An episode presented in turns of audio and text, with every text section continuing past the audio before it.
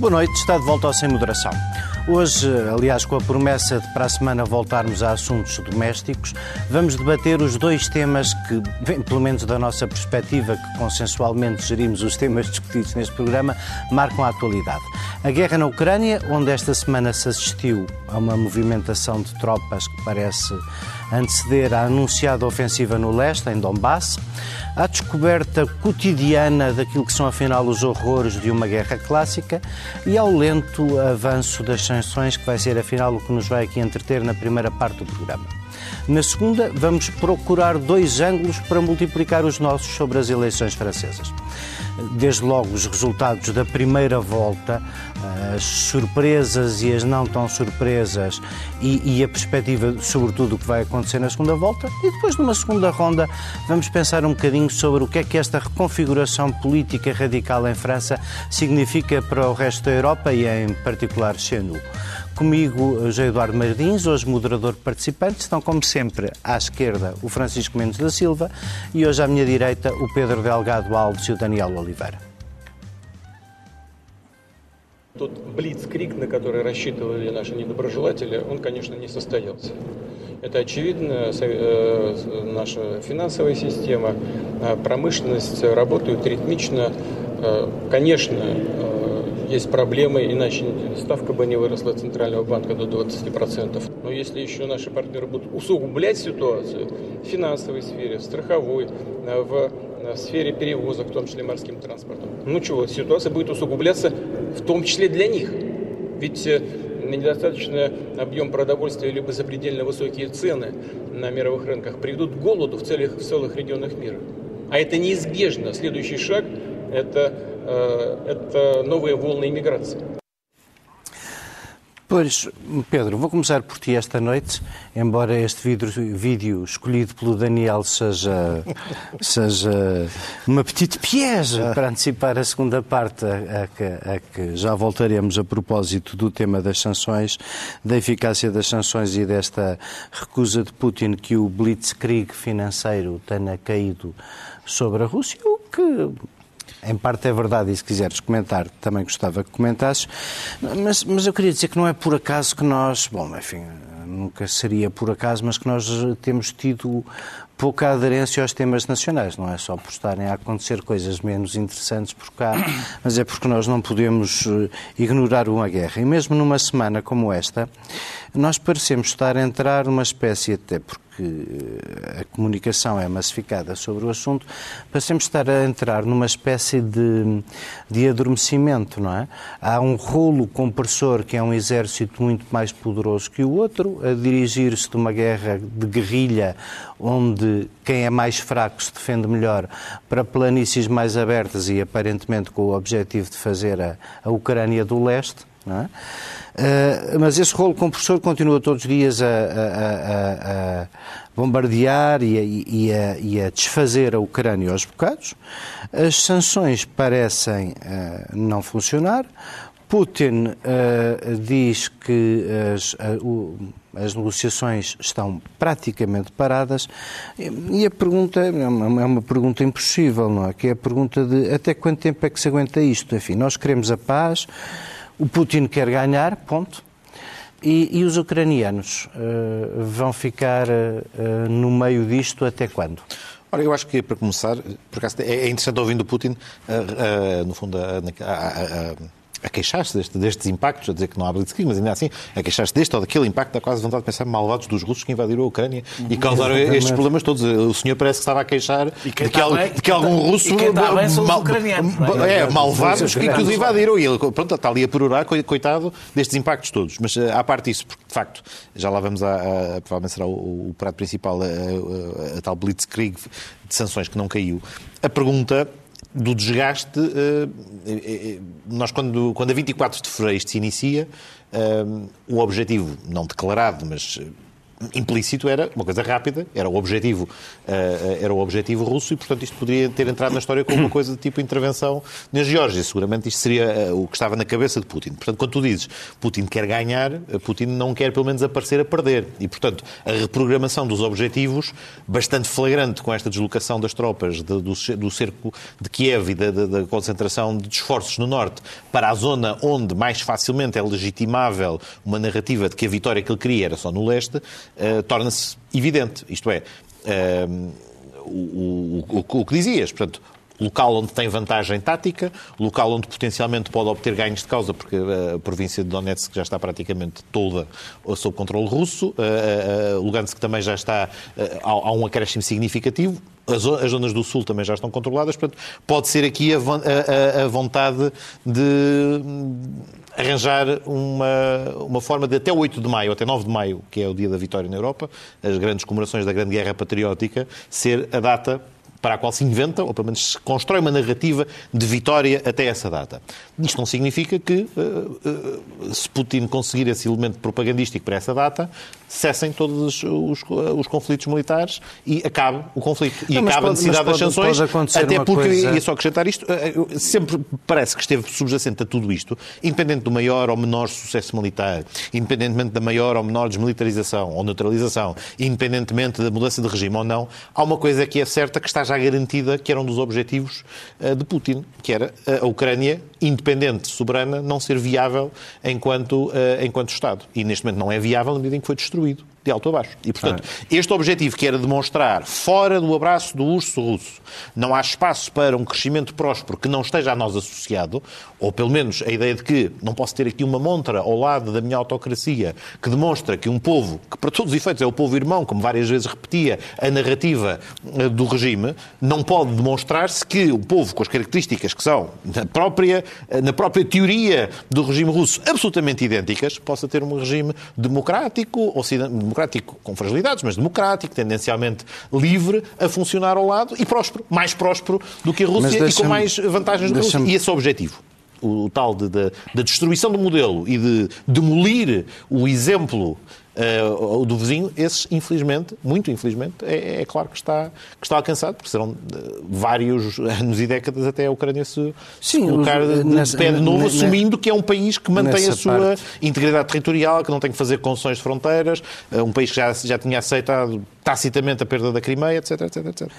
Oh, Francisco, eu passo para ti dizendo, há, um, há, uma tese sobre até quando é que isto se aguenta, isto pode se aguentar até o dia 8 ou 9 de Abril, no dia 8 ou 9 de Abril a Ucrânia do Leste está lá, uh, Putin provou que alguma coisa conseguia e não há um fim da guerra, mas há um cessar-fogo que pode durar sete anos, como o último, não é? Uh, uh, o outro não se soube bem. O outro não se soube bem, nunca chegou um, a haver um cessar-fogo. de baixa intensidade. Mas, sim, mas sempre, houve, mas sempre houve exército O outro manteve-se a guerra. Sempre houve, manteve-se a guerra. Sempre houve pico, exército aliás, por acaso, esta semana, desculpa só então, mas repara. eu, eu, eu, não, queria ter a perguntar, mas alguns setores que, que se manifestam favoráveis ao regime do, não é bem favoráveis ao regime do Putin, nem sei como é que é dizer isto, porque isto é tão uh, custoso, mas há alguns, alguma troca de tweets esta semana de quem diz não, não, não, há uma guerra na Ucrânia, há um genocídio promovido pelos ucranianos no leste da Ucrânia e antigos deputados do Partido essa, Comunista. Está, essas tem... pessoas não, estão, não são apoiantes do regime Não, não, não nem todas as pessoas que... Se, que, é, não, é, que são, apoiantes, é que são não, que dizem isso não vou, muito. Não é isso, não vou ao ponto de dizer que são apoiantes. É a narrativa de pernas para o ar a dizer não, não, não, os ucranianos é que começaram a fazer um genocídio naquele território. Isto veio a propósito de teres falado das baixas, em que, de facto, houve um, um número significativo de baixas militares Há e civis um artigo há, em 2014, 2015, mas, é um, é, um, mas é, um, é, um, é um conflito que baixou de intensidade nos últimos anos e, portanto, infelizmente continua, continuava a haver até, até este aumento Pedro, mas, mas de baixas civis esse, e militares. Mas esse é o ponto. Mas, é mas, mas ele tinha passado ele, uma espécie de, ele, de ele, conflito congelado. Então, no dia 9 de maio, se ele tiver o leste nas mãos e a Ucrânia destruída, como nós vemos, as duas coisas estão conseguidas e aquele sonho da espécie. Aliás, esta história da neutralidade ucraniana ser uma espécie de neutralidade finlandesa parece uh, muito longe de ser o plano de Putin quando tu vês um país completamente destruído como está a neste momento. Finlandesa, parece, porque a Finlândia está a mudar de ideias também. Não pare... Claro. a finlandização acabou. A, a, a Finlândia desfinlandizou-se. Ele ganhou, ele mesmo que tenha ganho a neutralidade ucraniana, perdeu a finlandesa e a sueca. Sim, sim. E, e então a Ucrânia é muito mais importante para ele do que a Finlândia, mas transformou sim. a Ucrânia num Estado falhado como prova de retaliação de quem não quer estar na órbita dele. Parece que a própria Rússia vai pagar por isso. Francisco. Há pouco tu disseste que, o, que nós estávamos, ou que a opinião pública estava um pouco adormecida desde o, neste momento. E eu julgo que ela não está adormecida. O que está é a, confrontar-se com a realidade e a guerra uh, poder ser bem mais longa do que, do que se pensava ou do que era anunciado desde logo pelo regime de Putin, que dizia que em três dias conquistaria, uh, conquistaria Kiev. E eu julgo que nós uh, percebemos isso com clareza nos últimos, nos últimos dez dias depois, do, depois do, de dois fatores, aliás, falámos disso na semana passada. Em primeiro lugar, o recuo, uh, o recuo de Kiev, porque isso mostra que. Estás tu a comprar a propaganda dos outros, recuo. Retiram as tropas todas porque aparentemente não tinham conquistado. Pronto, o, desculpa. O recuo, a, a, reprogramação a, estratégica. estratégica da Operação Militar da Operação Militar Especial. Eh, eh, isso mostrou que, eh, não sei se pode ter sido ilusório, mas deu ao observador externo a ideia de que, ou a percepção de que a Ucrânia pode ganhar a guerra, ou pode ganhar batalhas hum. importantes, hum. pode ganhar batalhas pode importantes. Pode resistir em centros urbanos grandes, pode ter guerrilha, só houver floresta, certo, mas, seja, não há então montanhas, reformulo, então reformulo deu a percepção de que a, a, Rússia não ganhará facilmente e provavelmente não, a Ucrânia não ganhará, mas a Rússia também não, não ganhará, país, não, não, ganhará a guerra. E, em segundo lugar, aquilo que, desve, que, que, que esse recuo desvendou eh, mostrou que eh, é absolutamente impossível, neste momento, ter um, uma negociação de paz com eh, elementos eh, sérios. Ah, porque o que é que Pelo é uma... sem levares o teu próprio chá. Não, José Eduardo, é, é, muito simples, é simples explicar o que, é, o que é que eu quero dizer. Quando tu, para um acordo de paz ou de cessar-fogo, tens que ter em cima da mesa concessões territoriais, a partir do momento em que tu percebes o que é que a Rússia faz com a ocupação, retrais-te, evidentemente. Mas, e mais para além disso, as negociações têm dois, duas dimensões. Duas dimensões territoriais. Uh, poderia haver uma negociação sobre o Donbass e sobre a Crimeia, e uma negociação que envolvesse também outras partes do território que estão também sob conflito. O que eu não percebo é o seguinte: uh, se formos para as, para as negociações com a Rússia a querer resolver a questão do Donbass e da Crimeia, para que é que foi necessária esta guerra? Não foi necessária para nada. Porque uh, a guerra já existia nesses, ou o conflito mais militar ou menos militar, mais ou menos latente, já existia nesses territórios. Não era preciso esta. Era não era preciso, de facto. Para além disso, a, a Crimeia é um, é, um, é um, dado adquirido, é. quer dizer, obviamente. Estás com pouco tempo e eu gostava de ver onde é que tu queres chegar. O próprio Zelensky dizia que sem mudança de regime na Rússia não se pensava em falar da Crimeia novamente. O resto, Quanto ao resto, negociações quanto ao resto, é absolutamente impossível. Tendo em conta que a Rússia está a retirar, tendo em conta que deixou o país como está, é absolutamente impossível. E mesmo nos outros, se no início, no dia, se aqui há um mês atrás, se aqui há um mês, o, atrás é a redundância, se aqui há um mês, o, o, a Ucrânia talvez tivesse, por causa do medo da guerra, por causa do medo da, da, da, do, do, do poderio militar russo, talvez estivesse uh, uh, disponível para negociar uma solução para o Donbass com um referendo, uh, com um referendo organizado pela ONU, por exemplo, como é que é possível, neste momento, mesmo nessas, nessa dimensão relativa aos territórios que já estavam sob conflito, como é que é possível sentarem-se à mesa das negociações?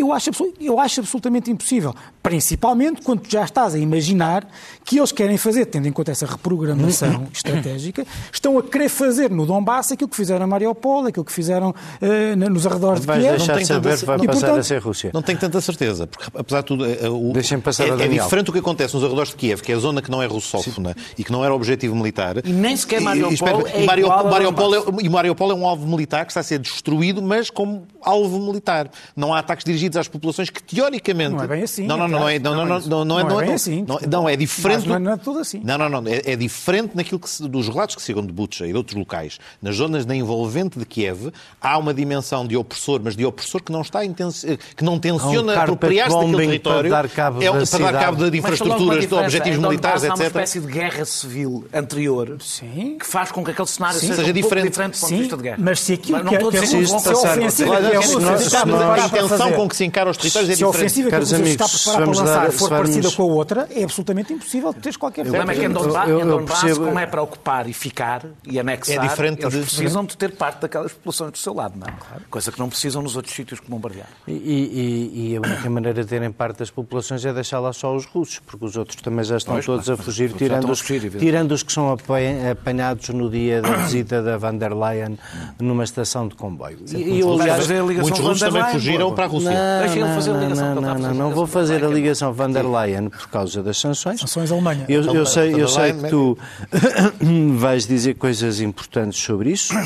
Não, não. E sobre, e sobre, e sobre alterações climáticas e, Não, não, isso não- isso e energia. Não, São mas, mas eu antes disso, eu antes, tu, dizer antes de tu dizeres o que ele quiser sobre sanções, porque é a vez dele e ainda não falou, eu só queria fazer uma pergunta. Eu, eu sei que eles não saíram de Kiev por quererem. Mas, ao mesmo tempo, apesar dos eh, desmentidos quase a rir, há aqui uma certa exibição da forma russa de fazer guerra que tem uma, é uma espécie de eh, arma de temor. Tu, tu não achas que nós estamos a descobrir estas valas comuns todas não é por acaso? É mesmo para nos mostrarem do que é que, o que, é que pode acontecer? eu não sei se é por acaso que eu não não. acho que os russos, tenham, tenham- se quisessem esconder, esconder, teriam tido um bocadinho mais de pudor, não é? Atenção, o Putin não quer ganhar eh, eh, as opiniões públicas ocidentais. Eh, eh, estas imagens não chegam à Rússia, portanto a questão da opinião pública russa não, não interessa aqui. E eu não sei se, foi de se é de propósito ou não. Agora, evidentemente que a lógica do, do, do, do- do terror tem, eh, e tem uma história, aliás, eh, As imagens Rússia, até chegam à Rússia eh, eh, perfidamente apresentadas como encenação ucraniana, Agora, que é o ou seja, é mais atroz. Não tenho, não tenho dúvidas que se não querem, também não se importam. Ou seja, É isso mesmo. não faço ideia se querem, se não querem. Eu, eu, eu tenho aqui um problema sempre com, com, com, com o que a gente vê e o que a gente não vê, é porque toda a informação e as imagens em tempo de guerra devem ser. eh, Nós temos que pensá-las de uma forma um pouco diferente de como pensamos o resto da informação que costumamos consumir e, portanto, eu sou sempre muito cuidadoso eh, para aquilo que já disse aqui várias vezes e acho que concordamos todos. Em guerra há sempre propaganda, há propaganda do lado certo e do lado errado, eh, não, não são todas feitas da mesma maneira e, portanto, eu tenho sempre algum cuidado eh, a, a analisar isso. Agora, não tenho dúvidas nenhumas que os russos não têm nenhum problema, os russos não, Putin não tem nenhum problema em, em- em- em que isto apareça no Ocidente e que, que, e que crie, aliás, o, o, o, o medo necessário. O choque e pavor. É, o choque e pavor. É, é, que não é uma expressão russa, mas pronto. Para deixa-me- trás, eu queria falar da Alemanha porquê? Porque, por causa das sanções. É, e, e quero falar para, para se tentar perceber um impasse em que nós estamos e, e quero juntar a isto uma discussão europeia que nós vamos ter que ter. Eh, A Alemanha, eh, não vou dizer nada que tu não saibas, mas os nossos telespectadores, alguns podem não saber, depende da Rússia, da, da- depende da Rússia um terço do consumo da sua energia, que corresponde a 200 milhões por dia de financiamento, vamos pôr a coisa assim, da guerra russa. Um quinto das exportações russas. Eh, eh, eh, exatamente. A guerra, antes de quando a guerra começou, era metade das importações, do, correspondia a metade das importações do carvão, um terço do petróleo e metade do gás. Por isso é que a Alemanha tem uma enorme resistência, não é a única, sobretudo à questão do gás, como tu aqui já disseste, porque é onde dói aos dois lados. Na realidade, é onde dói aos dois lados. Também é onde dói mais à Rússia e é onde dói mais eh, à, Europa. Esta dependência vem de longe, tem muitas razões, eu não vou aprofundar isso, eh, que passam por uma coisa mais antiga, desde os anos 90, até coisas menos bonitas, como a, como a presença, como a presença de Schroeder em empresas, em empresas russas petrolíferas, até ao fim do nuclear em 2011, que correspondia a 25%, a cerca de um quarto da, da, da, da- da energia, da energia consumida pelos, pelos alemães. O risco que, apesar de tudo, tem sido apresentado, e esta era a questão para mim importante, é exagerado. Eh, O corte que se considera necessário, saíram números esta semana, pensa-se que poderia corresponder, há aqui grandes variações, mas mais coisa menos coisa, a uma queda de 2% do PIB alemão. É as, as últimas contas... Que bastante mais. mais, Há bastante de, mais 0, há de, há de 1,7 a, a, a 6. A- a- As a ulti- oito. As últimas estimativas que vi, e- e- incluindo alemãs, de- de- de- são, cerca de 2%, aliás, aquela que o Krugman utilizou uh, uh, no, no, New York Times, é aquela que o Financial, Financial, Times utilizou, são cerca de 2%, uma queda que pode ir de 2%, é relativamente difícil de prever. Direta, mas os impactos na indústria têm impactos no emprego, Espera, os impactos no emprego é que o problema, desaceleram ainda mais a economia. O problema é que não estamos a falar do corte total, porque não é disso que se está a falar. Não, é, não se está a falar do corte total de gás, porque nem sequer é isso que está em cima da mesa. É o que está em cima da mesa neste momento. Mas deixa-me terminar. Se olharmos para a queda em Portugal, mas sobretudo da Grécia, na Grécia caiu, uh, o PIB caiu 21% entre 2009 e 2013. E eu aí sigo Krugman, Krugman quando ele diz, também me incomoda, o contraste da relutância alemã em sacrifícios que, apesar de tudo, são relativamente moderados. Tu não acreditas hum. quando comparados, Quando comparados com o que exigiu a outros países, quando comparados com o que exigiu a outros países. Sobretudo porque fez uma escolha consciente. A Alemanha fez uma, uma escolha consciente, informada, sabia tudo o que havia para saber o Presidente já se arrependeu publicamente Sim. e fez uma, um ato de contrição. um pouco me interessa se se arrependeu certo, ou não. Bem, Os gregos também se arrependeram imenso e o PIB caiu 21% na mesma. Só que o arrestamento uh, do PIB grego não implica entre o arrestamento do PIB entre as do resto. Deixa-me lá. Deixa o Daniel acabar, a escolha, a mesma cara. A escolha, a escolha pode-se ver até neste número. Portugal depende em 34% de energias renováveis. A Alemanha depende em 19%, está em 16º lugar, abaixo da média europeia. É uma escolha. Foi uma escolha que a Alemanha fez. Eu sei que desde que a Alemanha, como a Alemanha nunca teve que passar pelas crises económicas, desde que entrou para o euro, porque na divisão de tarefas que se faz na União Europeia, isso é uma função de outros países, eh, um pequeno abanão pode ter resultados trágicos na Alemanha, um pequenino abanão. Aquilo que acontece geralmente nos países mais pobres pode ter... Sabes que se calhar a memória histórica leva-os a ser um espera, bocadinho cuidadosos. Ah, também. É, pá, mas a memória histórica começa a ser chato, somos nós a pagar sempre a memória histórica dos alemães. Já bastou a sua própria memória Nós histórica. a pagar? Ah, sim, sim, nós a pagar. Pagámos-la, pagámos-la, temos pago.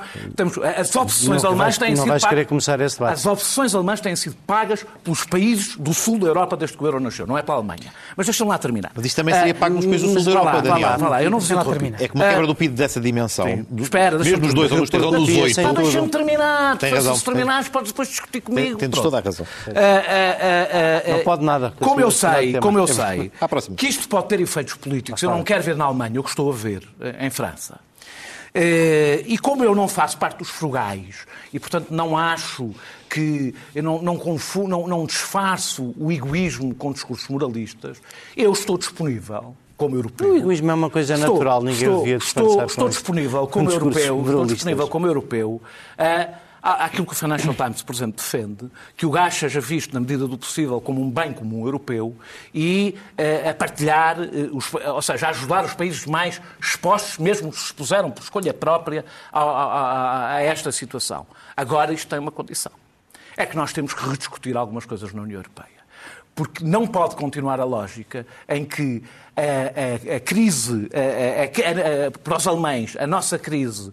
é um problema nosso. Nós, é um problema nosso. Porque nosso. A, vossa crise é, é, a vossa, a nossa é de nós todos. Esta lógica não pode continuar. E esta talvez seja uma oportunidade. O que é meu é meu, o que é teu é nosso. O que é teu é nosso. É. Para pressionar a Alemanha, ok, Vamos ser solidários com quem está mais exposto, mas então algumas regras, algumas regras que têm sido instituídas. E eu gostava que os países do Sul aproveitassem também este momento já agora para rever algumas coisas na Europa. Wishful thinking. Vamos passar para o segundo tema e o nosso segundo tema tem um vídeo para começar. A tous nos compatriotes qui se sont tournés vers l'abstention ou le vote extrême, soit parce qu'ils sont en colère face aux inégalités qui persistent, aux désordres écologiques, à l'insécurité du quotidien, à la difficulté de vivre dignement même quand on travaille dur, soit parce qu'ils se sentent insuffisamment représentés, écoutés, associés. Je veux les convaincre dans les jours à venir que notre projet répond bien plus solidement que celui de l'extrême droite à leurs peurs et aux défis du temps. Comptez sur moi. Car ne nous trompons pas, rien n'est joué. Et le débat que nous aurons dans les 15 jours à venir est décisif pour notre pays et pour l'Europe. Francisco, vou começar por ti este tema. Nós vamos procurar ser eficazes para poder fazer duas rondas e pensar um bocadinho para lá da França nesta coisa que já começou em França há algum tempo, não é? A primeira vez que isto não foi disputado classicamente entre a esquerda e a Ah, direita. depois era que eu pensava que estavas a falar de bichinho. Pensava que íamos a 40, mas Estava a falar da última República. A última República começou em 2002, quando o pai da senhora Le Pen conseguiu bater quem? Lionel Jospin. Lionel Jospin. Lionel Jospin. E passou à segunda volta com Chirac, e aí a França republicana deu 80% a Chirac. Ah, isso depois, depois houve ali uns tempos de engano entre a Ségolène e o Sarkozy, em que parecia ter voltado a alguma normalidade, mas enfim, pelo menos. Sarkozy e Hollande. eh, e houve um Sarkozy Hollande. Quer dizer, mas depois disso já voltou a haver um, um Sarkozy Le Pen, não foi? Não, Não, não, Macron Le Pen. Macron Le Pen, exatamente. Exatamente igual. Exatamente Macron, igual. Le Pen, tudo a quem Pen. que o Melanchon votava, era tudo a mesma E, e- mas a diferença é que na segunda volta o Macron teve 66%, tendo tido Não bastante menos do que agora, tendo tido bastante menos do que agora na primeira volta, mas tirando o teu otimismo que acha que já não há, onde é que eu te li? Acho que foi no nosso WhatsApp, a dizer que já não há aqui. Acho que não está público ainda. Não está público ainda, foi no Esperemos não nosso. WhatsApp. Então, talvez lá. Vou citar, vou citar não Francisco seja Silva. publicado. Não, não. não há, há- há- há- há guardas disso. Ah, ah, mas acho que eras tu que dizias, no, e bem, e bem desta vez, no nosso WhatsApp, que isto já não era bem uma lógica de esquerda-direita, era uma lógica de liberalismo, globalização versus Um nacionalismo, isso. fechamento e liberalismo.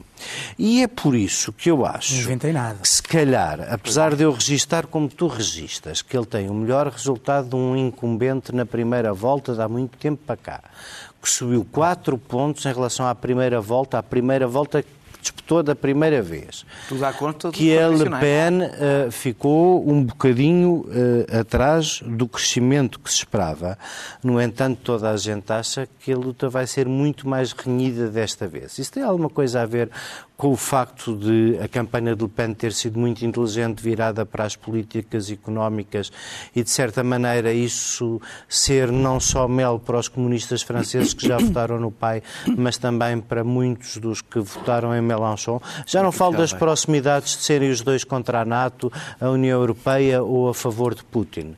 Estou, estou só a Não, não é perguntar... a favor de Putin, era a favor da anexação da Crimeia, etc. Mas, Pronto. Melanchon não é nada a favor de Putin. Pronto. Ah, não? mas deixa-me deixa então. Acho que Posso é- desenvolver? Não, atenção. Le Pen é uma pessoa que se pode dizer que é a favor de Putin. Mélenchon. Isto é incontroverso. Mélenchon não. Mélenchon É a favor mundo pode- multipolar. É, é é equívoco noutras Claro, coisas. É diferente.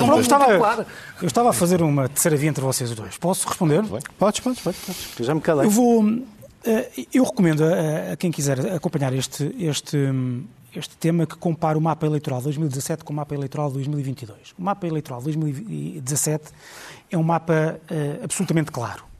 A França dividida em dois, numa fronteira diagonal, que tem eh, o, o Macron tem eh, as suas principais vitórias no eh, oeste e sudoeste e, Melan e e eh, Le Pen têm os seus melhores resultados no norte eh, e nordeste. E isto porque há, os há grande parte dos politólogos eh, que responde da seguinte forma. O norte-nordeste é, o, ou começando, começando por Macron, o sul e o sudoeste, ou melhor, o oeste e o, e o sudoeste, é, se quisermos, a França que saiu vencedora da globalização. Ou que sempre foi vencedora da globalização. É onde estão as principais indústrias em que a França é eh, eh, eh, primeira. Por exemplo, desde logo para os, os vinhos. Eu dava de aviões, mas. O norte, não, mas os vinhos, os vinhos, por exemplo, é o caso mais, o caso mais evidente, o caso mais evidente para as pessoas que Bordeaux e não só, apesar de haver outras re- regiões vinícolas, não, não, não nesta região. A outra, a outra região, eh, que nós, por exemplo, vimos no Barron Noir, eh, na série É ver, é francesa, uma série a ver. uma série a ver, Uma série é, a ver. é a indústria outrora pujante e decadente da metalurgia, a siderurgia, os têxteis, que não é de agora. A- a- É a- o mesmo Rust Belt que votou no Trump. não é só isso, não é só isso. É que, repara, é uma, é uma, é uma região que foi sempre. eh, eh, que sempre duvidou da concorrência, porque desde logo sempre teve a concorrência da vizinha liberalíssima Inglaterra. E o que os politólogos que eu tenho lido desde 2017 dizem é que estas as diferentes sortes, as diferentes vicissitudes destas, económicas destas duas franjas geraram duas culturas diferentes que têm instintos distintos tem Curiosamente, o eleitorado do Melanchon não está em nenhuma dessas duas zonas que tu disseste. Está em está, um não, pouco diferentes. Não, está bem, mas está muito mais a norte e nordeste do está que... nas zonas do, pobres, mas eu, está mas nas zonas vou, pobres urbanas, Mas eu já lá, Paris, vou, eu já lá vou porque eu quero fazer a comparação com 2022 e 2022 mudou é bastante. Ambos têm divididos pobres urbanos e não urbanos. 2022 mudou bastante. Ah, Espero que tu não queiras. E o que tu, o que tu, o que tu, podes, o que tu podes retirar daqui, o que tu podes retirar daqui é que de facto, independentemente da geometria territorial, a França tem, de facto, estes dois instintos que é, por um lado, o instinto liberal contra o instinto iliberal ou antiliberal, o instinto globalista contra o, contra o instinto uh, nacionalista, o instinto, uh, uh, o instinto mais patriótico contra o, o, instinto mais universalista. e, e Macron entendeu quando se diz que Macron está para lá da esquerda e da direita, é porque ele entendeu, eu não sei se ele está certo ou não está certo, eu acho que ele vai ter que recuar um pouco e já explico porquê. Um, Macron entendeu que a, a, a divisão esquerda e direita talvez tenha sido um epifenómeno do século XX que está obsoleto e que, neste momento, por várias razões, as respostas ideológicas que nós vemos, não é aquelas que devem ser uh, utilizadas, aquelas que nós vemos em Le Pen, em Mélenchon, em Macron, noutros candidatos, são muito mais, as respostas ideológicas aos problemas sociais, neste momento, são mais bem entendidas com base nessas outras categorias que não a esquerda e a direita. Macron, ao contrário do que eu acho que o Daniel são pensa... Mais bem entendidas ou são demagógicas e em boa parte irrealizáveis? Eu, eu, acho que, eu acho que, em grande parte, não explicam os problemas e as respostas. E, ou seja, Vou responder, é respondo desta ver, forma. Deixa-me responder não desta forma. pedir ao Macron que minta e que diga que pode baixar o IVA Não, ao Macron que mente isso era uma coisa que ia deixa imenso. Oh, é deixa-me deixa deixa responder desta forma que responde então, também a uma... É, comento algo, algo, que eu acho... Não pedir ao Macron que minta. Comento, comento preventivamente é algo que eu acho que o Daniel vai, vai dizer. Tu, que é, eu, tu, eu só acho vês, que o... Tu só vês os defeitos quando não gostas deles. Se de resto és a pessoa mais tolerante do não, mundo. Eu sou bastante tolerante para os defeitos. Se gosta deles, não são defeitos, na perspectiva dele. Não, não, nenhum dos defeitos que eu preciso, só tem qualidades que eu não gosto. Mas para, tentar, para tentar terminar, Macron não ao contrário do que eu vejo muita gente dizer, ao, contrário do que eu vejo muita gente dizer, Macron não é culpado da destruição do centro-direita e do centro-esquerda. Não. E, oh, Macron, isto já aconteceu muito antes. Macron, quando o PS Macron, dividiu e escolheu o homem normal. O que Macron fez foi encontrar, foi dar um veículo para a nova polarização, para um lado da nova polarização. E depois rebentou. E eu acho que Macron, eu acho que Macron, eu por exemplo, estou, eh, eu gostei muito e estou bastante agradecido a Macron em 2017 ter feito uma tentativa de uh, atualização liberal da França, a forma generosa e corajosa com que ele, com que ele, com que ele combateu e se debateu com Le Pen naquele debate há, há cinco anos. Não foi nada generosa, mas concentrou-se também e, e, e, não, e não, não se deu à, nessa altura não se deu à chantagem uh, de Melanchon que disse se queres os meus votos tens que ter o meu programa também tens que ter o meu programa também. E agora o que eu acho é que neste momento é, está, as coisas estão completamente diferentes. Macron, Macron tem 5 anos de presidência uh, tem o desgaste de poder tem o desgaste, não é nada desastroso. Não, não é desastroso nem na economia nem no, nem no não, não é não percebem. Não é desastroso mas tem várias razões tem várias razões que o levam a ser uh, eu acho por exemplo olha olhas, olhas Sabes, para o, Daniel, deixa-me deixa passar. Deixa passar, passar algum tempo. Eu tenho que deixar terminar, mas é que tu levas muito tempo e não deixas aos outros. Se, Pronto, a quantidade de é vezes que, for, que fui interrompido, o, o mapa neste momento é muito mais complexo do que era em 2017 e agora se quiseres passar para ti posso dizer o seguinte. Quem passa pelo sou eu. Uh, uh, uh, mas para, para, te permitir passar para ele, então. ele é a palavra, Macron, Macron entende-se como o principal, o primeiro líder paradigmático do século XXI, que está para lá da esquerda e da direita. É, é, mas para ganhar neste, para ganhar. Sei bem para onde é que isso leva, sabemos. Para ganhar, eu não, eu não tenho dúvidas nenhumas que para ganhar em 2022, hum. ele vai ter que ir buscar os votos de Melanchon e para ir buscar os votos de Melanchon vai ter que ir regressar ao século XX. Vai ter que dizer a esse... Talvez, a esse talvez vai seja ter, século XXI, não vai ter, que, vai, ter que, vai ter que dizer a esse eleitorado que vai ter que ser mais de esquerda do que antissistema, que vai ter que ser mais pela frente republicana do que antissistema, e esse regresso às categorias do século XX mostram que Macron pode ser o primeiro líder paradigmático paradigmático do século XXI, mas que para se salvar precisa de se agarrar ainda ao século XX. Só a ideia do século XXI é o que eu penso, é uma ideia... É uma Daniel, ideia... é a tua vez e eu não vou fazer perguntas, senão não temos tempo para uma Tá segunda ronda. Então Vai, é o assim, é- dizer. é- eu não vou desenvolver, E mas... eu talvez te interrompa. É verdade, é, é evidente. É é- é- Macron não destruiu o, o- o Partido Socialista e os republicanos eles encarregaram-se de destruir, mas ele aproveitou a fragilidade do sistema partidário para conscientemente e propositadamente o destruir, criando um movimento à sua Isso é imagem, porque na- à sua imagem então? Nem a Não natureza, nem a à política. sua imagem Eu disse que acabei, Eu disse que Eu disse que ia interromper. Ele foi sério. Eu não- Mas não interrompas. Interrompas. À, à sua imagem, à sua, à à sua imagem e semelhança. Eh, eh, e alimentou Marine Le Pen, porque Marine Le Pen lhe interessava, era a melhor opositora que ele podia ter, porque, como se vê, aliás, pela segunda vez, os democratas ficam reféns. Eh, eh, eh, ficam reféns de, de- de Macron, da mesma forma que Macron é eh, o melhor que pode acontecer à Marine Le Pen. Macron é, eu vou utilizar uma expressão eh, da, da- da- Nancy Fraser, que, ela usou. Desculpa, desculpa, desculpa. para Tu disseste, deixa-me só interromper. Só para eu perceber Tá o alcance da tua frase. Ainda temos tempo. Sim. Macron é o melhor que podia acontecer à Marine Le Pen. É, é porque- Mas quem eram os candidatos? Então, dizer- eram não, os não, outros? não era estou como os candidatos. A Marine Le Pen já anda Ah, cá há estás a muitos falar anos. hipoteticamente. A Marine Le Pen já anda cá há muitos anos. Eu estou a dizer, ela Portanto, andou é... estes anos todos à espera do Macron. Não, é o melhor que podia acontecer, eu não estou a dizer que ela esteve à espera. O melhor que podia acontecer, quer dizer, que não estavas à espera, aconteceu-te. É, exatamente. Continua a não Quando me interrompeste, Ele- era ele exatamente ia ler isso a que eu ia explicar. explicava. A meio da frase em que eu ia explicar. Porque, exatamente, eh, eh, a Nancy Fraser utiliza esta, utilizou esta expressão para Hillary Clinton, que é um neoliberal progressista. Que é alguém que tem um programa neoliberal na economia e depois tem valores, alguns deles, bastantes deles eu comungo, mas que na realidade não tem nada a oferecer para as classes populares eh, eh, que ela pode, assim, representar.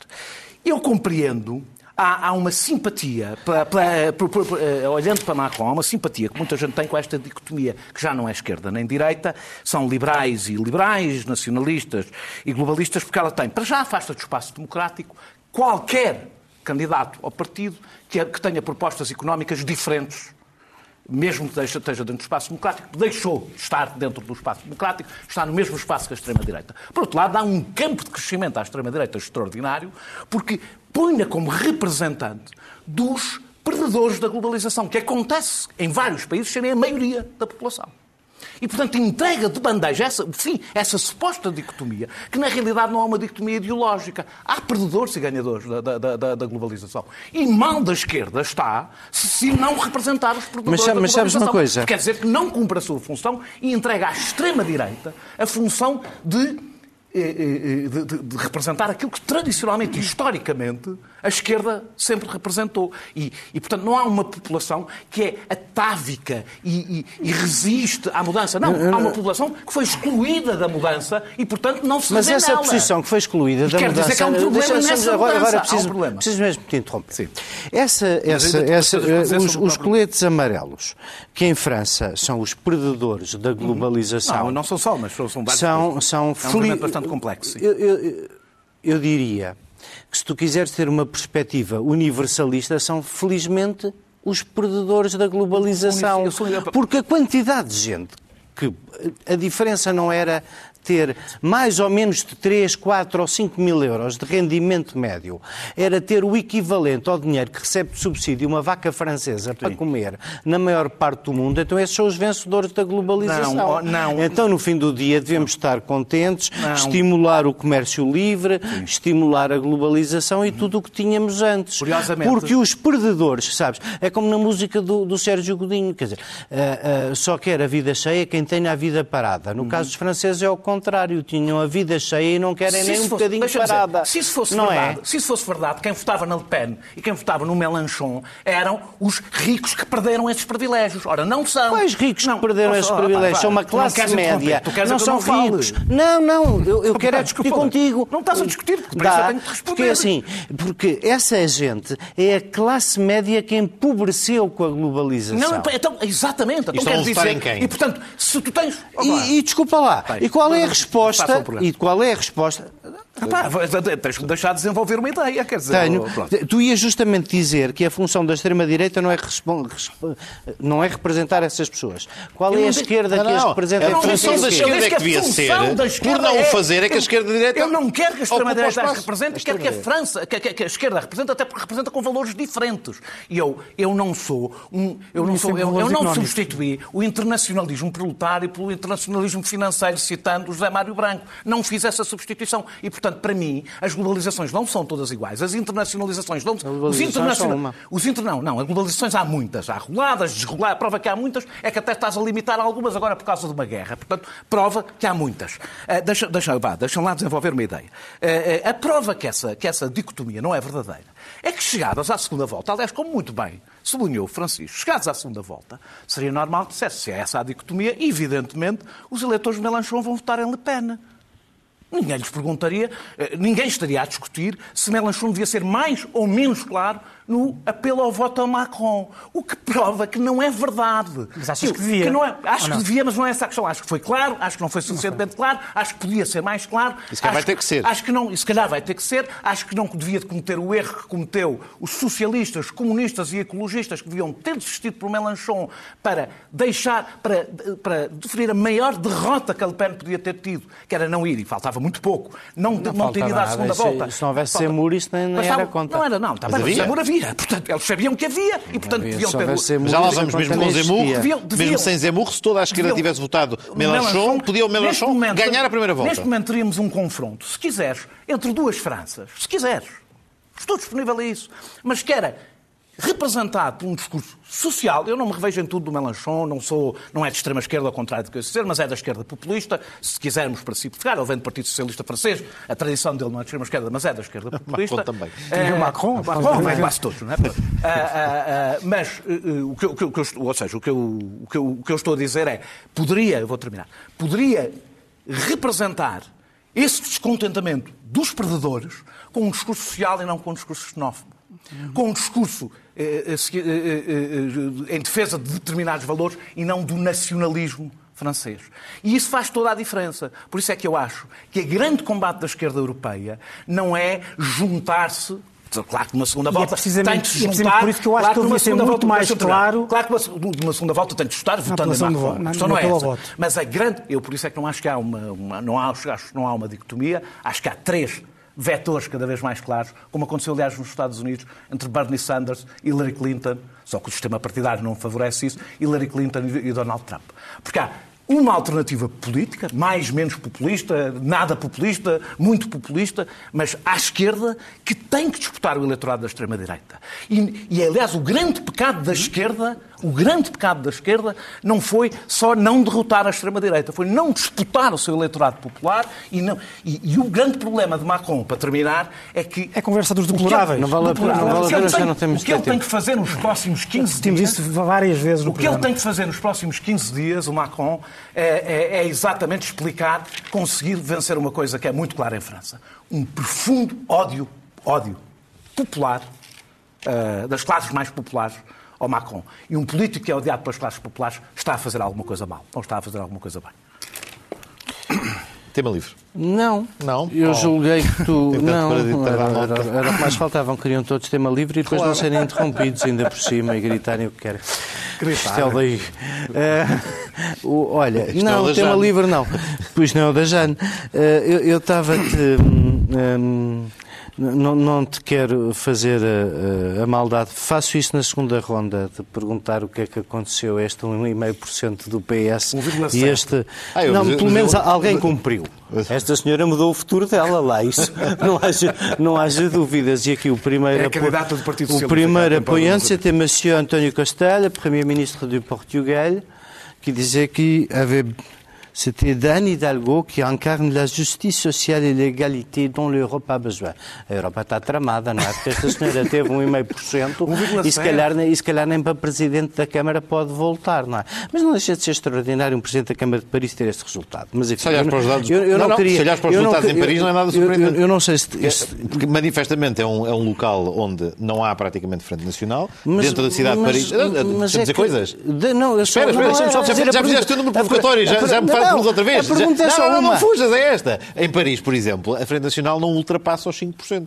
Ou seja, há uma divisão do eleitorado entre o Macron e entre o Mélenchon. Quase... Quantos votos é que ela teve em Paris? Quantos votos é que- Não, não é isso, mas o, o- a obviamente é o voto útil eh, esmaga por completo. Mas já lá vamos diferença já em lá Paris va- é completamente social, não é? Mas é que essa é que é a minha pergunta o para voto ti. útil esgotou, A minha, mas, mas não é, a minha- mas não é a minha só, não é pergunta só para essa é é para só ti. a É pareceu-me ouvir-te concordar que a Hidalgo, o Senhor dos Verdes e essa rapaziada toda devia toda ter desistido Na a última favor semana, sem qualquer dúvida. Na última Ah, semana. ok. Vamos lá ver. E houve uma tentativa, que já não havia há muito tempo, da esquerda tentar fazer uma primária para lá dos Que o seus Mélenchon partidos. não quis que o Mélenchon mal. não quis. E mal. Eh, Que, eh, aliás, havia a Cristina Taubira apareceu como potencial candidata que, tentou federar até ao máximo e, curiosamente, apelou a que se votasse no Mélenchon na última, na reta final, quando as sondagens, de facto, mostravam algo que eu estava aqui a fazer a conta por alto, mas o Mélenchon, se somasse o resultado dos Verdes, do Partido Comunista e do, e do, e do, e do PS, sem sequer ir buscar a extrema-esquerda, o novo Partido Anticapitalista talvez até entrasse não. neste lote, os trotskistas não, mas tinha um resultado perto dos 30%. Podia ganhar a primeira volta, mesmo num contexto em que não existisse Zemmour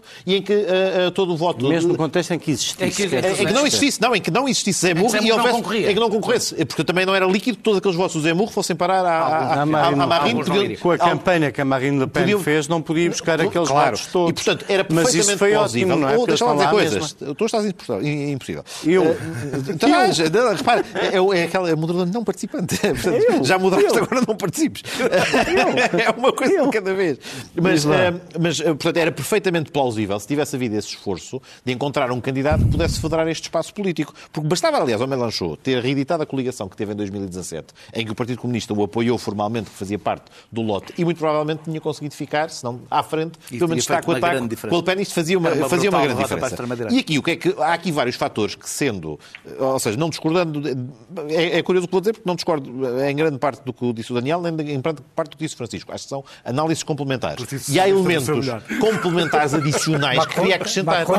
Não, desculpa, tu fazes uma análise do, do que é, do, do- do- que ele mais pretende. E, e o- e. Daniel faz uma análise da, da- da esquerda. Eu acho que há aqui fatores que não entram neste xadrez eh, muito eh, eh, eh, excessivamente estratégico e que foi muito prático neste, neste debate. O Zemmour funcionou como uma lebre normalizadora da Le Pen. Ou seja, permitiu torná-la acessível. Sendo tão escabroso e tão inaceitável, concentrou os deploráveis dos deploráveis, se quisermos dizer assim, e permitiu que ela surgisse como uma candidata razoavelmente mais moderada e abriu o flanco para que parte do que o Daniel estava a dizer sobre o discurso que ela cooptou funcionasse. Depois, houve um efeito de voto útil logo na primeira volta. Na primeira volta, eu lembro também, voltando aqui a citar o nosso grupo do WhatsApp, a grande excitação que havia quando houve uma sondagem há uns tempos em que a Pécresse, a candidata do José Republicana, parecia a vencer o Macron numa segunda volta. Isto chegou a acontecer. Houve, houve, houve simulações. 5 milhões de euros para eh, pagar a que nem conta. sequer chegou aos 5% para, para, para, para, para ter As pessoas que estão a ver em financiamento. casa acham que nós somos uma seca do pior. Passamos a vida excitados com estas coisas no As pessoas WhatsApp. sabem. As pessoas sabem. As pessoas sabem. As pessoas conseguem Aliás, as pessoas sabem, mas, pronto.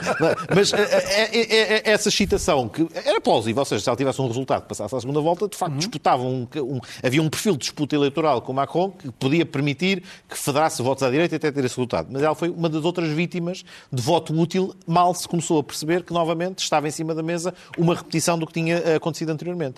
E aqui o grande receio, de facto, é que Macron surge na pior situação possível para se apresentar como presidente recandidato. Porque vamos lá recordar os presidentes recandidatos E aqui é da bomba- República. é bomba Sarkozy perdeu a reeleição. Uh, Chirac é reeleito massivamente com os 80%, mas porque provavelmente todas as sondagens indicavam, se Jospin tivesse passado à segunda volta e a esquerda não se tivesse fragmentado em 10 candidaturas, provavelmente ganhava a eleição ao, ao, ao Chirac, que era o que as sondagens apontavam. Mitterrand, quando ganha a reeleição, falo quando Chirac é é primeiro-ministro foi e está, e está fragilizado e, portanto, na foi prática, ele é quase, no- o incumbente é quase o Chirac. Foi, claro, E qual claro. é a última que vamos colocar em cima da mesa? É a última vez na história da República Francesa em que o candidato se repetiu, em que a segunda volta é igualzinha à anterior. 81 foi igual a 74. E 81 foi, no fundo, a reedição do duelo entre Giscard e Mitterrand, só que Giscard tinha 7 anos de desgaste. 7 anos então, tinha ainda mais dois de desgaste, porque ainda eram mandatos de 7 anos, tinha o desgaste adicional de ter tido a governação. E é este o grande receio que está em cima da mesa para, o- para, para a repetição. Ou E seja, Macron ele, ganhe, ele leva são com... cinco anos de crise na Europa. Espera, e outro, e outro elemento. Já, É uma bomba- E não é só isso, Espera, e outro elemento que eu queria acrescentar. dois meses as, pessoas, depois. as pessoas já sabem que pronto, nós somos fastidiosos e entediantes, e para, dizer, para terminar, uma coisa fastidiosa vamos e chegar ao entediante, terceiro tema, nada como o sistema eleito, falar de sistemas eleitorais, Claro. Que é outro problema da República Claro, Francesa. O seu sistema, metade- o seu sistema deixa de fora, 3%, pior, tem tem um 3%. sistema que é um sistema a duas voltas, mas que é umas duas voltas que as pessoas podem não sabê-lo, mas portanto, o sistema eleitoral Passa toda a gente tenha mais de há, 20. há uma segunda, é- há uma segunda volta entre os candidatos Está mais votados. Mas não é apenas os dois candidatos mais votados, como normalmente acontece na segunda volta, é qualquer candidato que consiga qualificar-se com o mínimo em alguns sítios de 12,5%, depende do, Mas resultado. Ou que seja, o senhor temos, temos, temos é segundas voltas que deixam de fora voltas com coligações com partidos normais. Claro, mas isso era quando existia alguma Ah, federação e pronto. polos, e o que é que havia em França? Não havia bipartidarismo, não havia bipartidarismo, havia bipolarização. E, de facto, a direita organizava-se toda, a esquerda organizava-se toda, e, portanto, isto permitia fechar ah, ah, maiorias razoavelmente coerentes, e não propriamente isto, em que tivemos... Recordem só o seguinte, já, já foi dito, Macron foi ministro de Valls, do, do PS, Mélenchon foi ministro do Jospin e, portanto, grande parte de- dos outros partidos à esquerda estiveram em coligações governamentais de um lado ou do outro Sim, e, para, todos e- ficaram e- e- reduzidos. para- e para a- passarmos à segunda ronda, a há uma coisa que, que vai acontecer de certeza, vai ser um francês. Ahm, eh, eh, E isso, isso não dá para fazer nada. Ah, Francisco, eh, sobra-nos para aquilo que tínhamos combinado como segunda ronda sobre os efeitos, os ecos eh, em Portugal e na Europa, desta coisa de estarmos quase a ter a única potência nuclear da União Europeia, à beira de poder ser dirigida por uma pessoa fantoche de de extrema, por um fantoche de Putin, quer dizer que uma Como se coisa, já não tivesse armas uma, uma coisa, uma coisa ainda é, uma coisa ainda é a, a- a- a Hungria e, e a Polónia, que são grave e muito grave. Isto é para lá de grave e de muito grave. Mas, que mas, achas, agora- A Polónia mas, achas, mas achas que tem algum efeito? Achas, A Polónia nunca foi Peço-te literalmente num minuto, que é o tempo pouco mais que nos sobra, num minuto, se tu achas que cá, nesta mexicanização para que caminhamos, há alguma hipótese de se repetir o cenário? Bom, a esquerda ir desaparecendo e, e agregar-se apenas em torno da esquerda populista, acho, acho normal e já começa a acontecer. Ah, ah, mas à direita, achas que pode acontecer alguma coisa parecida? Acho. E acho que a direita portuguesa está em negação. Ah, não tem projeto, não, não gera figuras. Não gera figuras porque, eh, por duas razões. Em primeiro lugar, porque há a percepção de que o PS vai eternizar. Em segundo lugar, porque eh, não há, lamento dizê-lo, vida intelectual suficiente nos partidos da direita portuguesa para que surja alguém que diga o meu diagnóstico é este, a minha terapêutica é esta. Mas estás a ser Por- demasiado Não, não exigente. Não, Havia não, muita vida intelectual no PS sem o poder. Não, mas o PS tem o poder. Para tu chegares ao poder tens que ter pelo menos alguém que tens que dizer o seguinte: tens que ter alguém que diga em três palavras ou em três frases o que é que, porque é que votar na direita ou na oposição à direita é urgente. Para sobre- Eu, eu consigo intuir algumas coisas. Quando eu vejo o Ministro da Economia, a primeira coisa que se lembra de dizer é que, inventaram, é que é preciso inventar um novo imposto, é obviamente que tu precisas, não é, não é da direita, é de outra coisa que não a mesma coisa de sempre. Eh, agora, se tu achas que aquilo que se prevê para a direita fragmentada, com o PSD, cuja única utilidade verdadeiramente neste momento era gerar uma pessoa que conseguisse federar a direita e não vai conseguir, lamento, as pessoas todas que, eh, pessoas válidas o suficiente, mas o suficiente necessariamente, eh, com claramente. Agora, acabar. Estou a acabar. Se tu achas que a direita não está a correr o risco, sem ninguém que seja mobilizador, de ser, ser vítima do efeito tenaz do PS à esquerda e do Chega à direita, ah, eu acho que estamos todos em negação, Não, eu, sinceramente. eu, eu acho que. Não sei, não sei se concordo muito contigo, até porque acho que boa parte do Chega, como se viu esta semana com Augusto Santos Silva, é bastante inventado, insuflado e empurrado pelo. PS. Então, O, o- Eduardo, vamos lá ver, se nós estamos a fazer alguma comparação com a, com a França, o, o Ventura nem, o Ventura nem um Zemur é. Daniel. Eu, eu, eu não vou desenvolver eh, e queria, queria dar o exemplo do que aconteceu dois episódios eh, no Parlamento que, que não têm nada de injusto por parte de Santos Silva.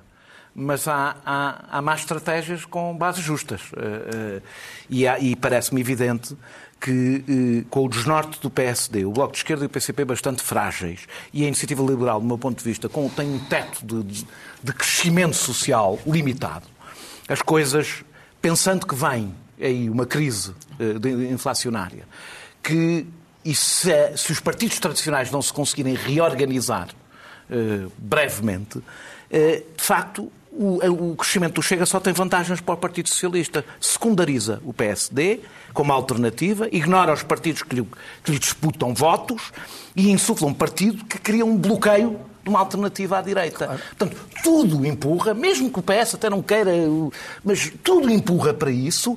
Eh, é um risco, do meu ponto de vista, eh, eh, que não, não é como França, evidentemente, porque, não, porque o sistema não está, o partidário não está tão destruído, porque a extrema-direita não tem a mesma tradição, mas é suficiente para é bloquear é qualquer último, alternativa é mesmo, ao Partido Socialista é e o Partido Socialista vir a ser uma O último minuto do programa é do Pedro.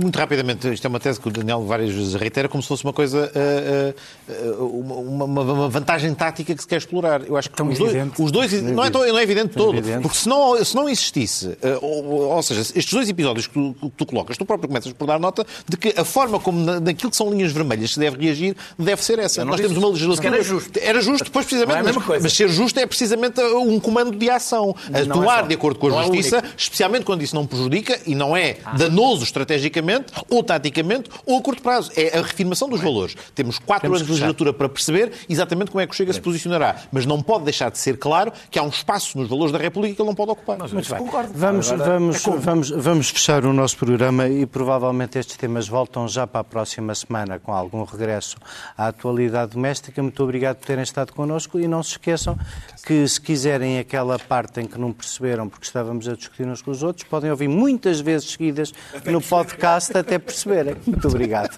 Ou não.